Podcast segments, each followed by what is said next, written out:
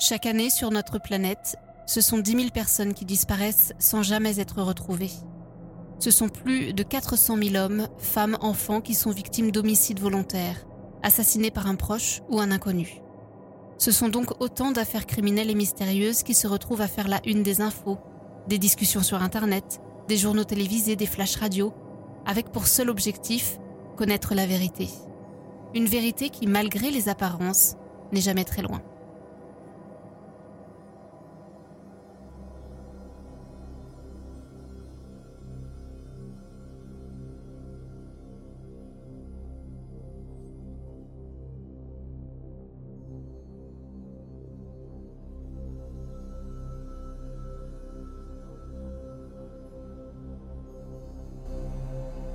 On va partir aujourd'hui en Pologne pour s'attarder sur une disparition très perturbante. La disparition d'Ivona Wigzorek. C'est une jeune femme de 19 ans qui a, vous allez le voir, disparu des écrans radars dans la nuit du 16 au 17 juillet 2010, après avoir passé une soirée avec des amis dans une boîte de nuit de Sopot, une station balnéaire située sur la côte sud de la mer Baltique. Alors, pourquoi cette disparition est troublante? Eh bien parce que déjà, elle n'a jamais été retrouvée, euh, ni d'ailleurs revue depuis maintenant 13 ans, laissant sa famille et ses proches dans l'incompréhension la plus totale. Et surtout parce que ces derniers mouvements, cette nuit-là, ont été enregistrés, ont été captés par les caméras de vidéosurveillance de la ville. Durant cette vidéo, vous allez euh, vous en apercevoir, je vais vous laisser de longues séquences de vidéosurveillance exprès euh, pour que vous vous plongiez dans l'histoire et vous allez très vite comprendre qu'il y a tout de même des choses, des éléments qui posent question dans cette affaire.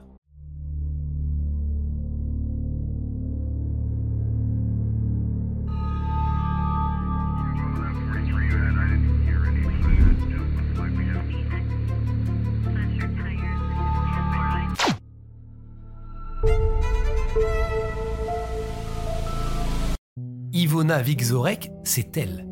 Elle a 19 ans au moment de sa disparition. Elle vit avec ses parents, sa mère Ivana et son beau-père Piotr Kinda, dans une petite maison située dans le quartier Jelitkowo de Gdańsk, à quelques kilomètres de Sopot. Je suis désolé euh, si je mâche quelques mots de ville ou de nom, mais vous avez compris, l'intrigue se passe en Pologne. Cet été-là, l'été 2010, Ivona se sent bien, elle se sent libre. Elle vient d'obtenir son diplôme d'italien. Elle attend avec impatience son admission à l'Académie navale de Gdynia. La réponse euh, devait arriver incessamment sous peu. L'école euh, qu'elle rêve d'intégrer, c'est une école euh, d'officiers de la marine. Ivona a eu une année clairement assez difficile en termes de rythme, de révision, c'est pourquoi elle compte bien profiter de son été. Et pour cette raison, eh bien elle a réservé avec une copine, sa meilleure copine prénommée Adria, un voyage en Espagne pour clairement faire la fête. Le programme est tout vu. Alcool, garçons et plage. Malheureusement, le destin va en décider autrement.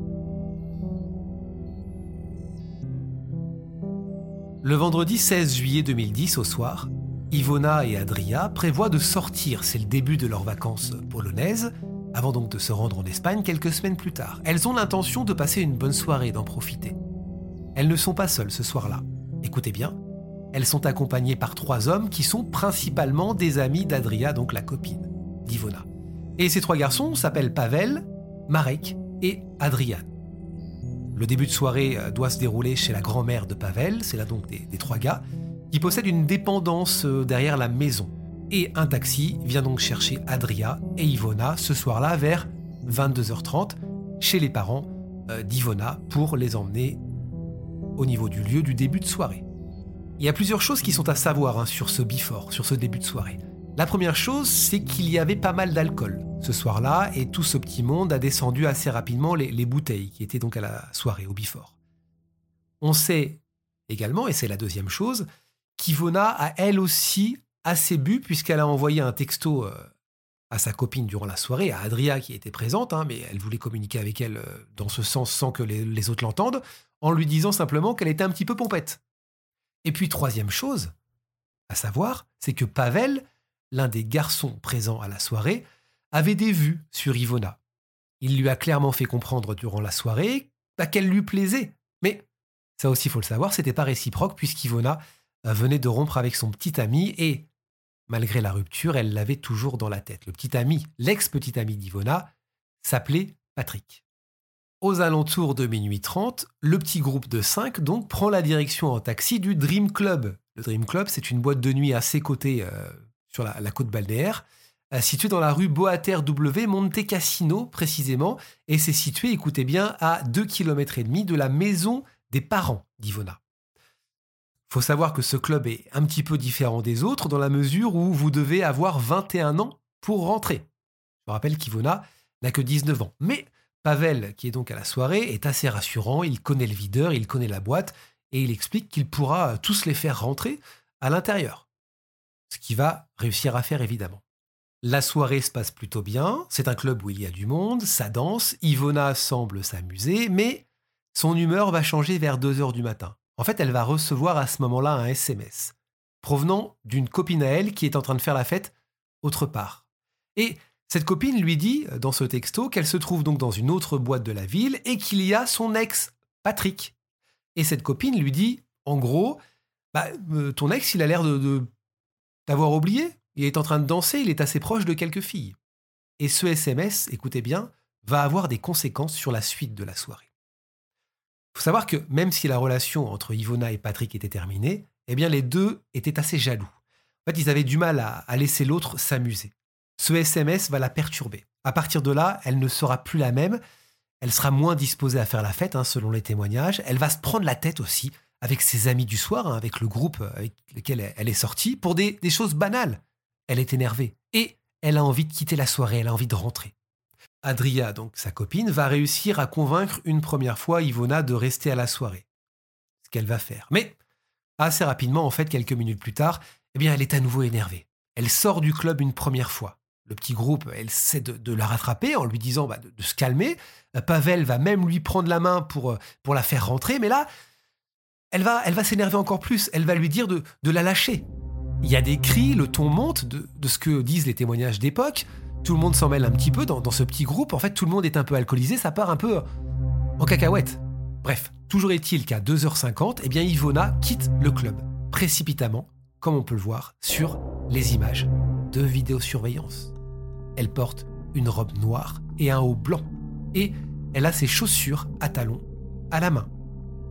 On suppose qu'elle les avait euh, enlevées dans la boîte pour danser et que euh, elle ne les a pas remises parce que c'était beaucoup plus pratique pour euh, marcher. Elle se rend ensuite sur le boulevard du bord de mer.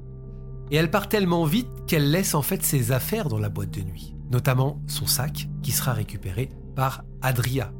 Ce qui fait que quand elle part, elle est sans rien, sans argent, mais elle a sur elle son téléphone portable.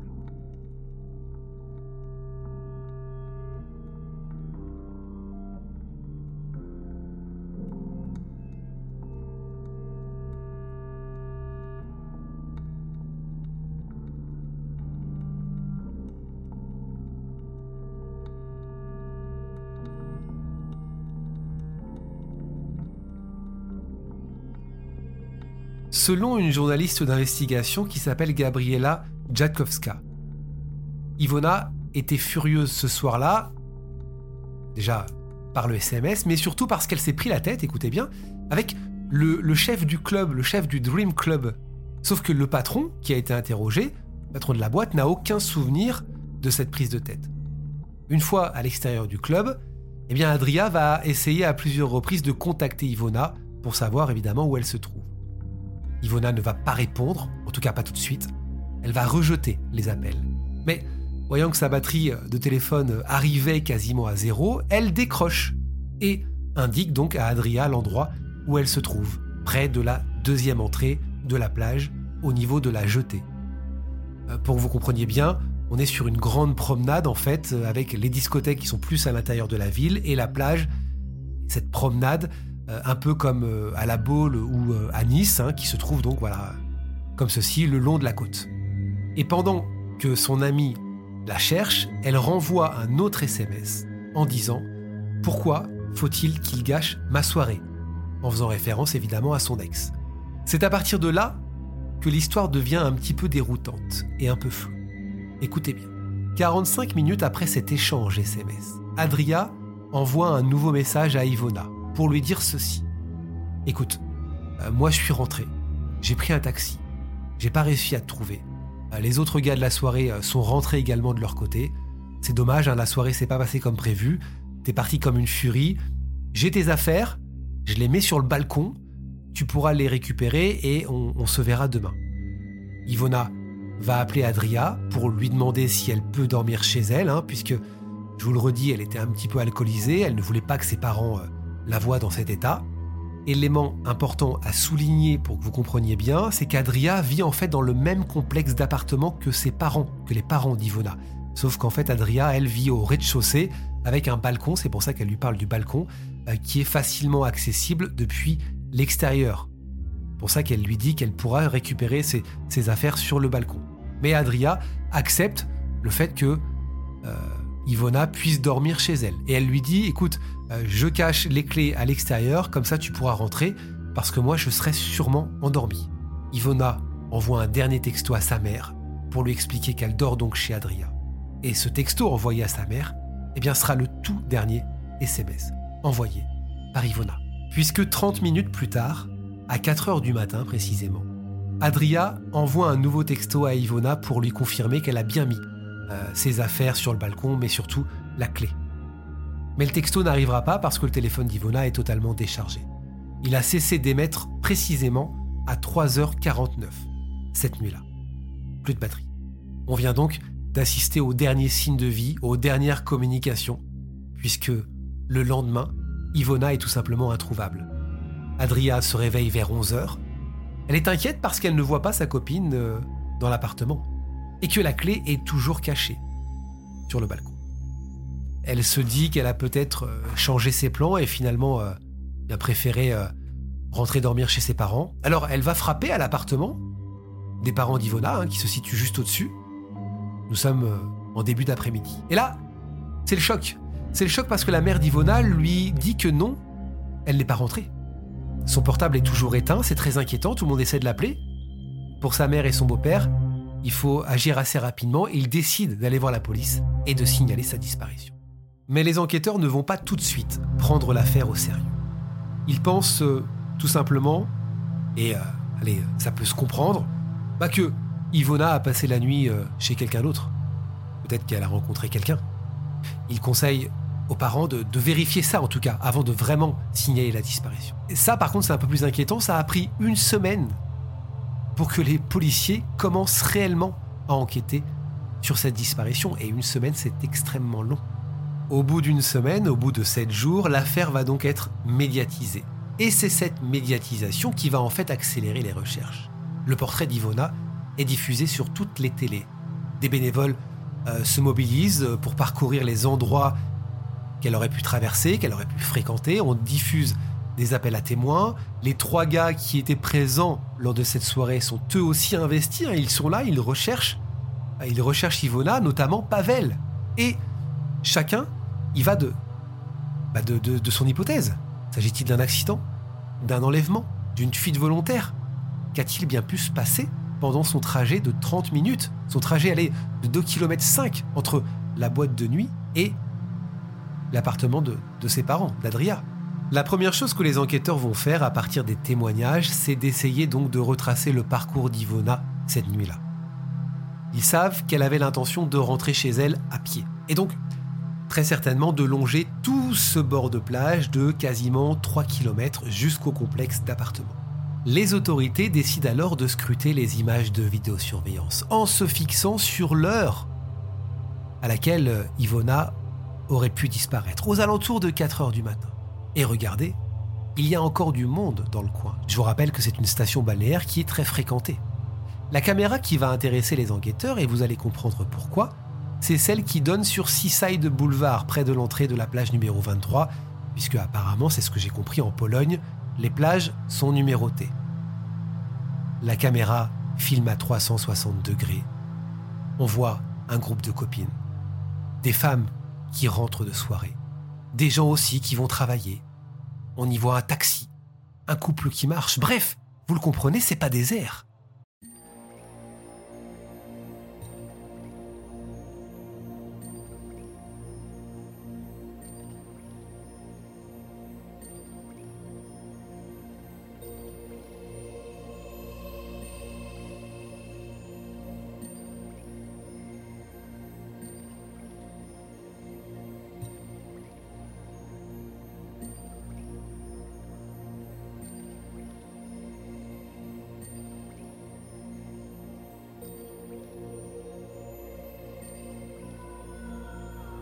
La caméra qui filme à 360 degrés et qui peut zoomer s'attarde sur cette avenue avec une piste cyclable. Et à 4h12 du matin, regardez, là, on voit Ivona marcher d'un pas assuré et comme sur les images plus tôt dans la nuit, elle porte ses chaussures à talons dans une main.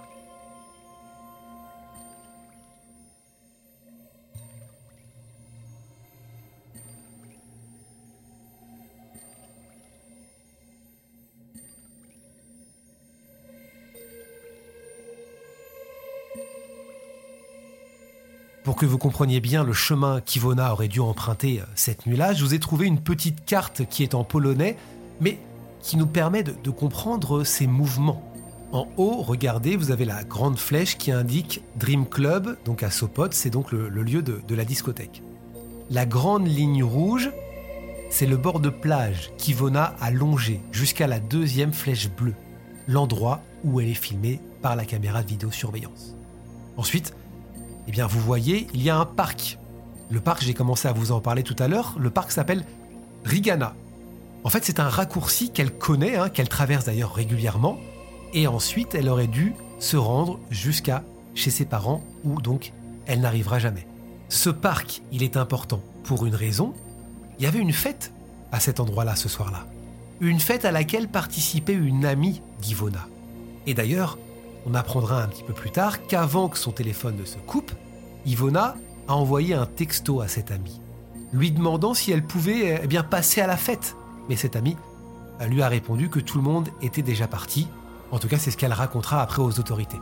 Autre chose importante, durant son trajet sur le bord de plage, elle est forcément passée, sans euh, s'y arrêter, devant le Banana Beach, qui est un bar dansant de plage, où il y avait aussi une soirée on va y revenir dans un petit instant.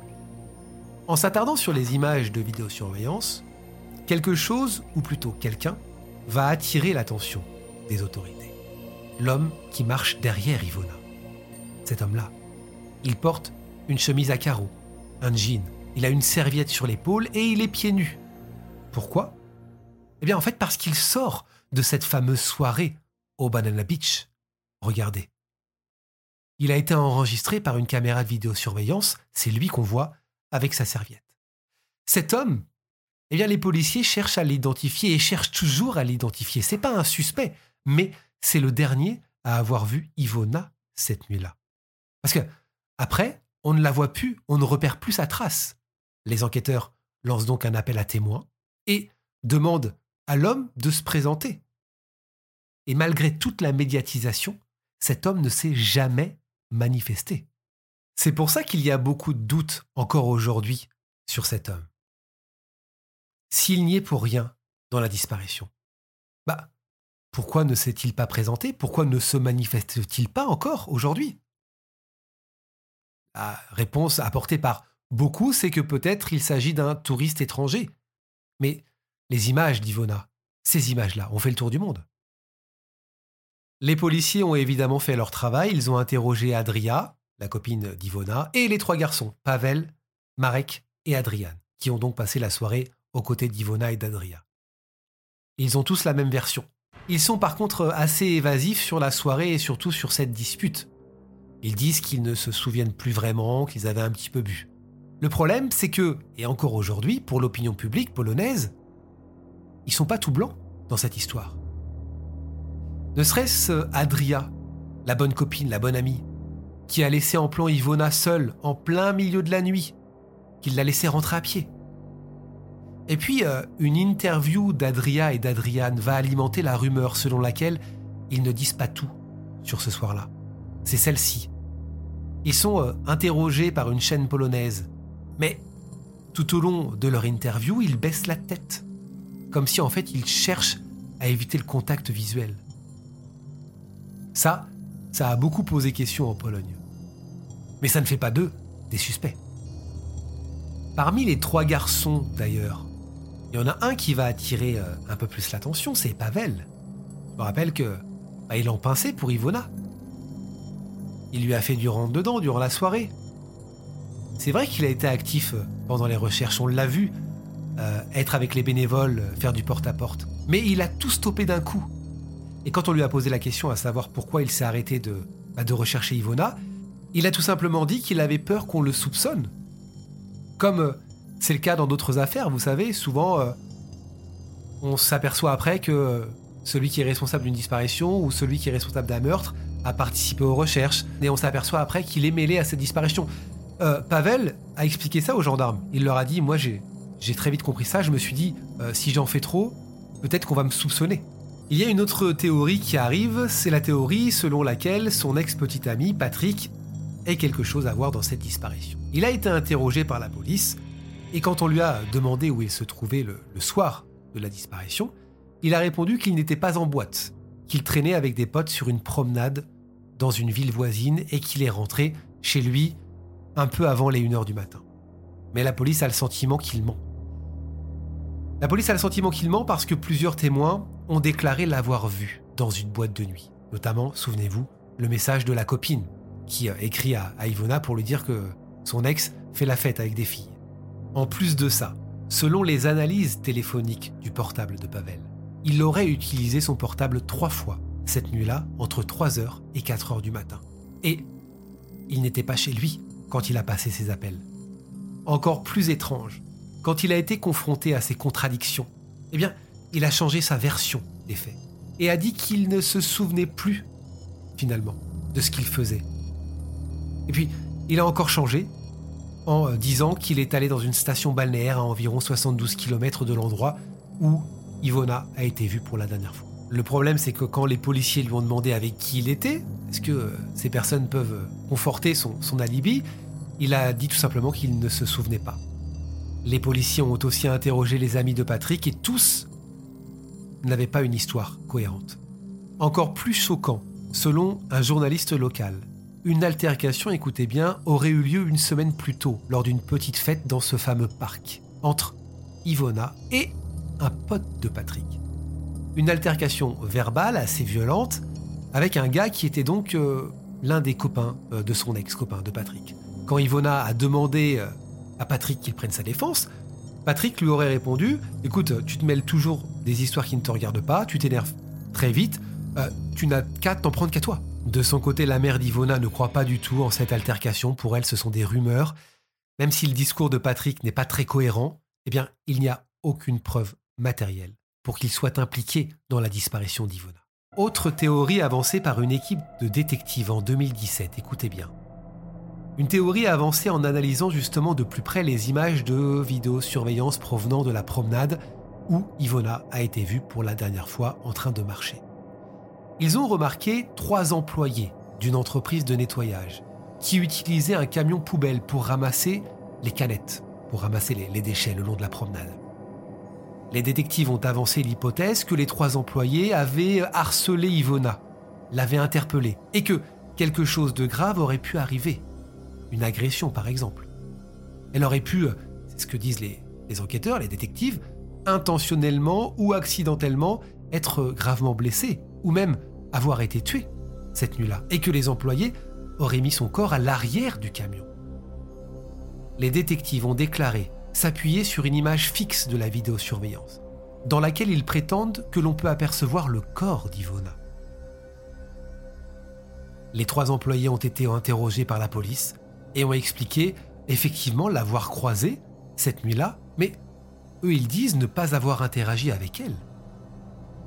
Les internautes de leur côté ont analysé cette fameuse image fixe du camion, et pour beaucoup, eh bien, ce sont plutôt des ordures qu'on voit dans le camion, et pas un corps.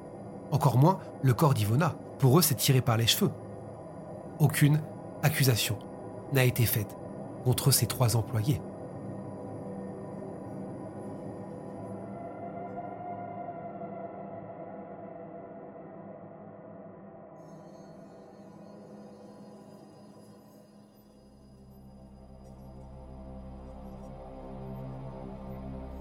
L'affaire Ivona Vixorek eh bien, n'a toujours pas été élucidée.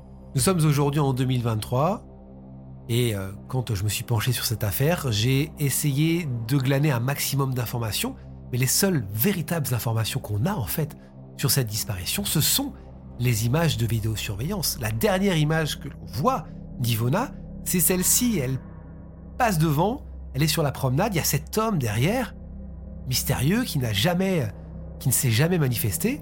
Et aujourd'hui, on en est là. Les parents euh, d'Ivona continuent de la rechercher. On ne sait absolument pas ce qui a pu se passer.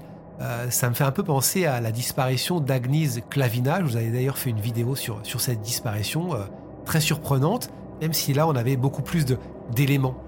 je vous invite d'ailleurs à, revoir cette vidéo si ce n'est pas, si pas encore fait. Voilà ce que j'ai en tout cas sur la disparition de cette, de cette jeune femme. Si vous aussi vous avez des éléments, des choses que vous avez peut-être pu voir ou comprendre, peut-être que vous connaissiez euh, cette histoire, n'hésitez pas à me le dire en commentaire et j'apporterai des, modifications ou euh, des éléments supplémentaires dans les prochaines vidéos.